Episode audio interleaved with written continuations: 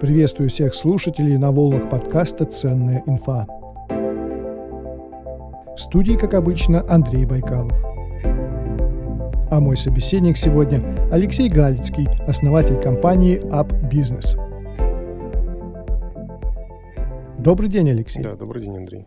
А поговорим мы сегодня о серых схемах при найме сотрудников. Не все работодатели настолько богаты, чтобы работать честно. Вот и приходится выкручиваться. Ну а выкручиваются они за счет тех, кто заведомо слабее, то есть за счет своих работников. Алексей, а почему серые схемы называют серыми?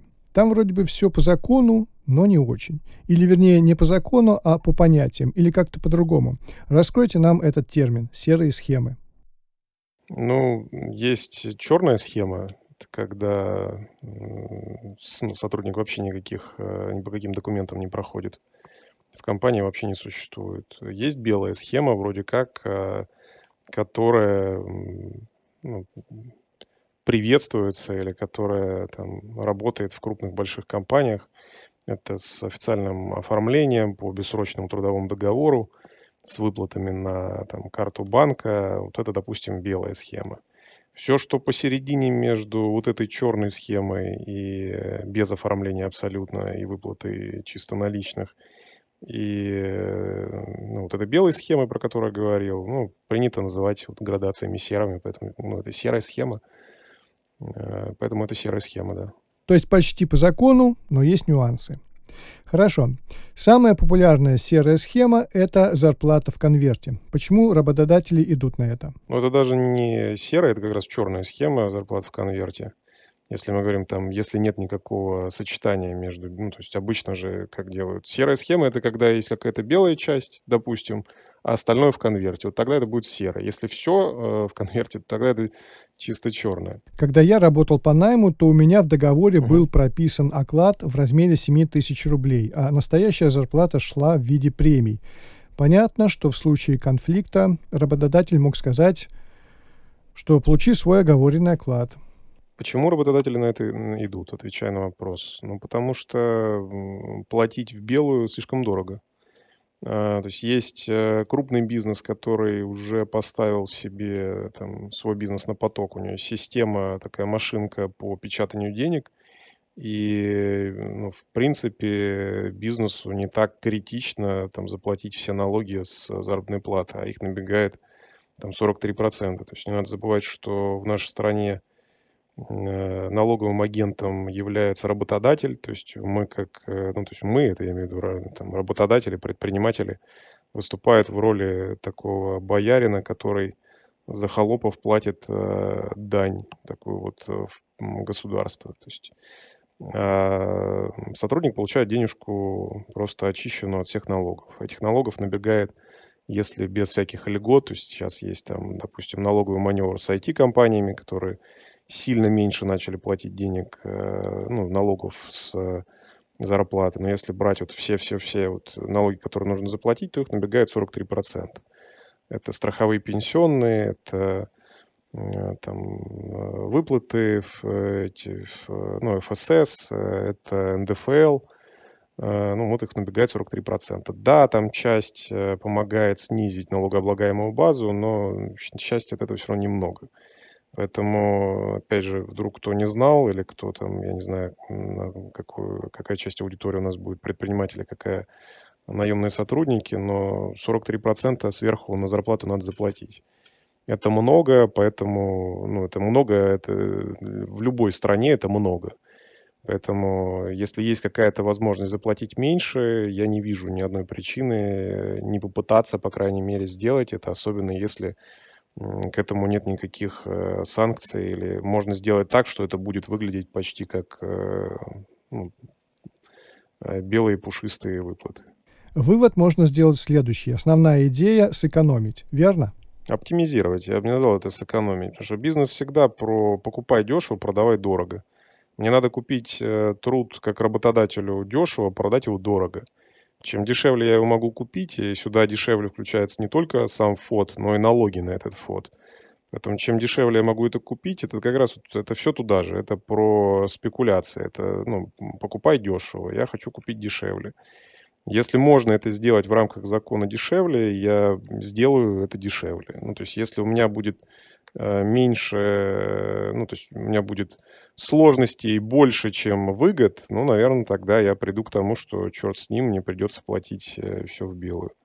Вот, э, поэтому, ну, большинство работодателей, которые не вышли в сегмент крупного бизнеса, они, они платят в серую, конечно же, в нашей стране. А есть ли какая-то отсечка по деньгам, после которой работодатель становится, ну, условно говоря, честным?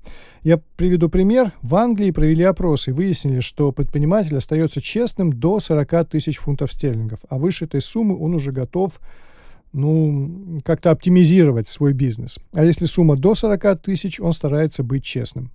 Ну, я бы сказал, что, во-первых, сильно зависит, опять же, от ниши, потому что есть ниша вроде, я уже упоминал, там, IT-сегмента, где все сделано для того, чтобы можно было платить в белую, пожалуйста, там даже выгоднее. И там любой формат э, бизнеса, будь то малый, микро или там средний, крупный, им действительно проще платить э, белые деньги. Меньше проблем, меньше налогов, почему бы и нет. Э, если брать всех остальных, то, ну, давайте мы так усредним немножко. Я бы считал, что при переходе в средний бит, ну, то есть народ начинает обеляться, когда уже потенциально возможно обращение на тебя пристального внимания. Ну, то есть ты не можешь э, не иметь сотрудников в штате и платить всем в конверте, когда у тебя оборот, ну, допустим, 40 миллионов рублей начинает быть. То есть тебе приходится хоть хотя бы кому-то, хотя бы кого-то оформлять, хотя бы кому-то платить, потому что вводить э, большой поток денег в кэш при там, нашей текущей ситуации, при нашей текущей работе ЦБ, которая, я считаю, достаточно эффективно работает, ну, становится дороже. То есть я заставал времена, когда обнал стоил там ну, по 5, по 6 процентов. Сейчас таких, э, ну, очевидно, таких э, цифр давно уже нет. И это, ну, короче, ну, это становится тяжело. И поэтому... А сколько сейчас обнал? Ух, я не готов сейчас это говорить на подзапись. Э, пусть каждый свои источники проверит, спросит. Но это явно больше 10. На самом деле больше... Ну, то есть все сильно зависит от того, насколько э, ну, правильная цепочка там будет. Там, насколько там... Э, ну, насколько старый поставщик, насколько грамотная внутренняя цепочка юрлиц э, вот этих подставных выстроена, поэтому ну, это становится недешево, это становится опасно, это, поэтому от этого стараются все, все же уходить. К тому же, зачем это надо делать, э, если мы говорим про выплаты зарплаты, если появилась такая чудесная схема, как самозанятый. Вы слушаете подкаст «Ценная инфа». А сейчас минутка рекламы. Она будет короткой и по делу. Недавно открыл для себя съемку Full HD 60 FPS. Вместе с функцией суперстабилизации картинка получилась по-настоящему красивой, как будто я снимаю ролик для дорогой рекламы. Но у меня нет аппаратуры вроде Ari Alexa Mini, про которую часто говорит известный кинодел Саботовский.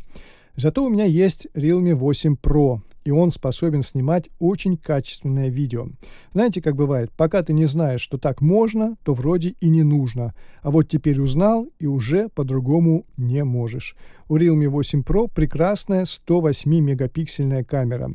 Для человека с руками, растущими из плеч, это открывает безграничные возможности для творчества. Рекомендую к покупке. Испытал на себе, можно брать. А теперь возвращаемся к беседе с Алексеем Галицким, основателем компании Up Business.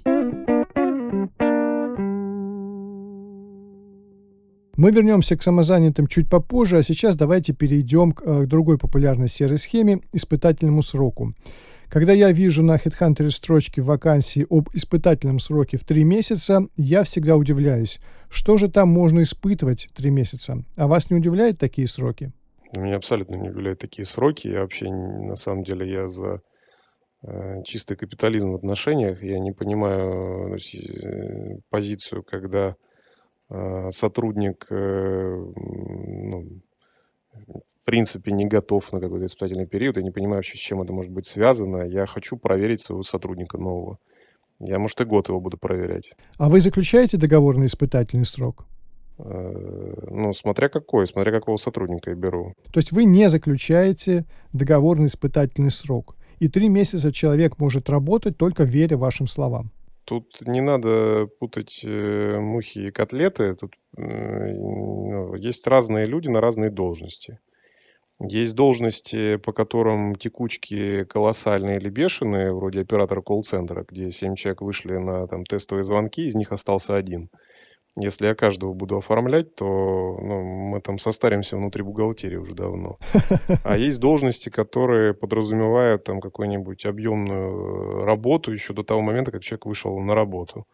Вроде какого-нибудь ты отбираешь маркетолога себе. Пока он выйдет на работу, пока он начнет э, какую-то свою трудовую деятельность, пройдет э, ну, он сначала сделает тестовое задание. Ну, то есть это помимо всей там работы на собеседовании, он потом тебе сделает какую-нибудь тестовую задачу реальную прикладную к бизнесу. Ты на нее посмотришь, ты ее оплатишь ему, там, неважно каким образом.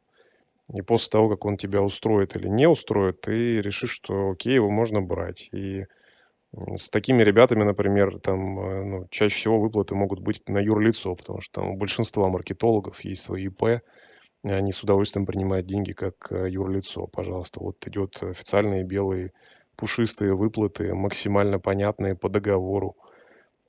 Поэтому сильно зависит от должности. То есть не надо всех в один котел смешивать и говорить, что там что такое испытательный. Испытательный период э, по ну, трудовому законодательству у нас три месяца. И за этот период, э, даже как заключая трудовой договор, официальный трудовой договор, я могу уволить человека просто одним днем, ничего страшного в этом не будет. Потому что ну, с формулировкой «не прошел испытательный период» я могу уволить там линейных до трех месяцев, а директоров до шести месяцев. Алексей, мне, например, хочется, чтобы мне через три месяца заплатили деньги, а не сказали, ты не справился, можешь идти, большое тебе спасибо. Ну, а при чем здесь это, ну, то есть эти понятия надо разделять. То есть я, например, не вижу никакой сложности, вот э, там мы там оформляем ребят на самозанятых, платим каждую неделю нахрена тянуть вот с этой историей раз в месяц зарплата. Я не вижу в этом никакого смысла, только потому, что я ну, достаточно много энергии и времени посвящаю там, в том числе согласованию и утверждению систем мотивации для сотрудников, которых мы набираем. Я понимаю, что чем дольше связь между действием и результатом, э, ну, то есть э, результат э, там, в виде ну, обратной связи в виде денег. То есть, сотрудник работает, а он сейчас сделал какие-то действия, ему посчитали эти бонусы, например, не в этот месяц, а в следующий, заплатили только за следующий месяц эти бонусы. Я уже забыл в следующем месяце, за что я получил. Я вот, пропагандирую оплату каждую неделю. И если вы там можете платить каждую неделю, то я вам предлагаю так и делать. И вот этот э, тезис, про который вы говорили, что вы хотите деньги получить, так он решает. Причем здесь оформление и формат оформления, получение денег. Это немножко разные вещи. То есть вот я привожу пример. Допустим, вы получаете деньги каждую неделю. Будет ли у вас конфликт интересов, что вы хотите получить деньги через три месяца? Конечно, вы их получите. У вас максимальный цикл риска, который есть, это неделя. Следующий вопрос о самозанятых. Мне эта тема нравится. Я считаю, что появление института самозанятых – это выдающееся решение государств, без каких-либо шуток. А вам что нравится и не нравится в институте самозанятых? Э, что мне нравится? Что, во-первых, самозанятые появились. Я тоже считаю, что это хороший шаг э, в стране э, по переводу налогового агента с работодателя на самого сотрудника. Это очень крутая штука, я согласен с этим. И мне нравится эта история. Во-первых, она достаточно экономная в плане налогов. Во-вторых, вроде как э, там на долгий период э, уже сказали, что там, по крайней мере, там 3-5 лет никаких э, цифр там не поменяется в именно в объеме налогов. Это тоже, что приятно. Э, ну, это способ э, платить человеку на карту, платить ему по договору и не переплачивать налогов. Это отличная штука, и мне она нравится. Что мне не нравится – ну, это то, что нету ну, четких правил про вообще, то есть об этом все знают, но вроде никто как в открытую не говорит. Не говорит. То есть вроде как самозанятых сделали для того, чтобы там э, там, ты печешь торты дома, принимаешь деньги там через Инстаграм от каких-то фи, ну, физических лиц, вот заплати с них 3% и живи себе спокойно, будешь как вообще там осознанный гражданин, никто к тебе там претензий не предъявит. Понятное дело, что большинство этих самозанятых, они Э, работает немножко в другой схеме. Есть работодатель, есть сотрудник. Этот сотрудник получает деньги от работодателя. Только теперь он получает не как э, сотрудник, за которого платит налоги работодателя, а как сотрудник, который сам за себя платит налоги. И вот эта схема, она вроде как э, ну, не. Почему я говорю, что не легализована? Потому что я не могу иметь сотрудника, то есть у меня не, не получится, если я держал сотрудника на трудовом договоре, я не могу его перевести на самозанятого. Ну, то есть э, уже были кейсы, э, доначисляли там НДФЛ, доначисляли там налоги, э, все, которые идут по трудовому договору, уже, ну, то есть, типа так делать нельзя. Но если это человек новый, то вроде как делать можно. А вот если бы вы перевели сотрудника с договора на самозанятого, вы стали бы платить сотруднику больше на 43%, которые вы сейчас отдаете государству в виде налогов? Конечно же нет. С, каких, с какого перепуга, с чего вдруг человек должен за это больше получать? Нет. Компенсация налогов, пожалуйста. Хочешь продолжать работать, ну, значит, вот такие новые правила у нас такие. Конечно же, нет. Это есть рыночная стоимость сотрудника. То есть надо понимать, что сотрудник – это условно биржевой товар. Если он делает э, не какую-то сверхуникальную работу, у его работы есть цена. Ну, то есть если я могу то есть, если завтра появится огромный пул людей, которые готовы делать ту же самую работу вдвое дешевле, я забью на всех тех, кто работает, кроме ключевых сотрудников, которые мне там по-любому нужны, и всех линейных поменяю на тех людей, которые стоят дешевле. К сожалению, к счастью, это правда. Поэтому ну, задача сотрудников делать либо уникальную работу, либо ну, повышать свою значимость внутри компании. Потому что если есть возможность поменять на более дешевых, я поменяю на более дешевых. Вы слушаете подкаст «Ценная инфа». Одна из моих любимых тем – оформление трудовых отношений с левым работодателем. Так работает Яндекс Еда, Яндекс Такси и прочие компании подобного плана. Всегда хотел понять, как же они умудряются не нарушать законы, всегда выходить сухими из воды в случае конфликтов с заказчиками услуги. Раскройте нам эти волшебные схемы. А я не вижу здесь никакого волшебства. Это просто набор хороших юристов, есть же ну, есть законодательство, я юридическое лицо, я могу э, заключить договор э, на оказание услуг с другим юридическим лицом. Вот, пожалуйста, это там ИП Васечкин, он мне забирает тут еду, туда относит, я ему за это плачу. Вот, пожалуйста, все документы, вот все закрывающие документы, вот э, там акты сверок, вот там акты выполненных работ, пожалуйста, все выполнено, все в срок.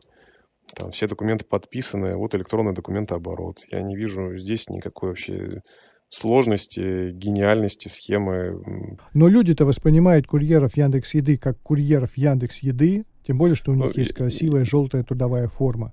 Люди идентифицируют курьеров с Яндекс Едой. Ну, Они же не знают, что это какая-то левая компания доставляет еду. Ну, при чем здесь левая компания? Там надо понимать, что если ты агрегатор, ну, там как бы есть агрегатор, есть маркетплейс. Если ты агрегатор, и ты отвечаешь за, как, например, Яндекс Такси. То есть, если что-то случится с вами в такси, вы кому напишете? Водителю, который вас вез, или Яндекс Такси? Конечно, Яндекс Такси. Хорошо, если там будет какая-то проблема, вам ну, начислят каких-нибудь бонусов, вам компенсируют что-нибудь? Если условно цена вопроса до 1000 рублей, то Яндекс Такси компенсирует. Если что-то серьезное, то умоет руки, это очевидно. Откуда у вас такая информация? Оценочное мнение, да и люди пишут в соцсетях. Ну, оно ошибочное, потому что у компании есть репутационные риски, и компании проще, особенно крупные компании, проще там, просто деньгами закрывать многие вопросы. Если вы ради интереса пожалуйтесь на водителя, который вас что-то не так отвез или не так сделал, или там курьер, не дай бог, опоздал, то вам с вероятностью 95% э, выдадут какой-нибудь промокод на там 200, 300, 500 рублей, чтобы вы его использовали были счастливы. А если, не дай бог, что-то случится, то тот же Яндекс заплатит вам денег. Если там, там же были истории, там, ну, люди, когда компании большие, когда людей много – ну, там, люди с нездоровой психикой тоже попадаются. Застраховаться от этого тяжело. Поэтому там один случай там, в год на какой-нибудь город, э, где там неадекватно там кто-то там что-то приставал, нападал, там какие-то шутки, ой, там в такси там закрыл двери, там куда-то повез, да такое же бывает. Ничего страшного, там помогают адвокаты, дают компенсации, все счастливы. Да, это люди, да, это сервис, да, это услуги. Ничего страшного. Поэтому тут надо понимать, что есть агрегаторы, вот это компании, которые выступают в роли вот той же Яндекс Еды. Вот это наши курьеры вроде как, но они оформлены как юридические лица. Но мы отвечаем за них. А есть э, э ну, маркетплейсы. То есть если я закажу услугу какому-нибудь профи.ру, и ко мне приедет э, там э, какой-нибудь мастер Юра, и вместо того, чтобы э, там починить мне там сливную какую-нибудь трубу, у меня будет потоп, то вопрос, кто мне будет э, платить за это денег? Мастер Юра. Я тут вообще ни при чем, извините, мы вот просто вас познакомим.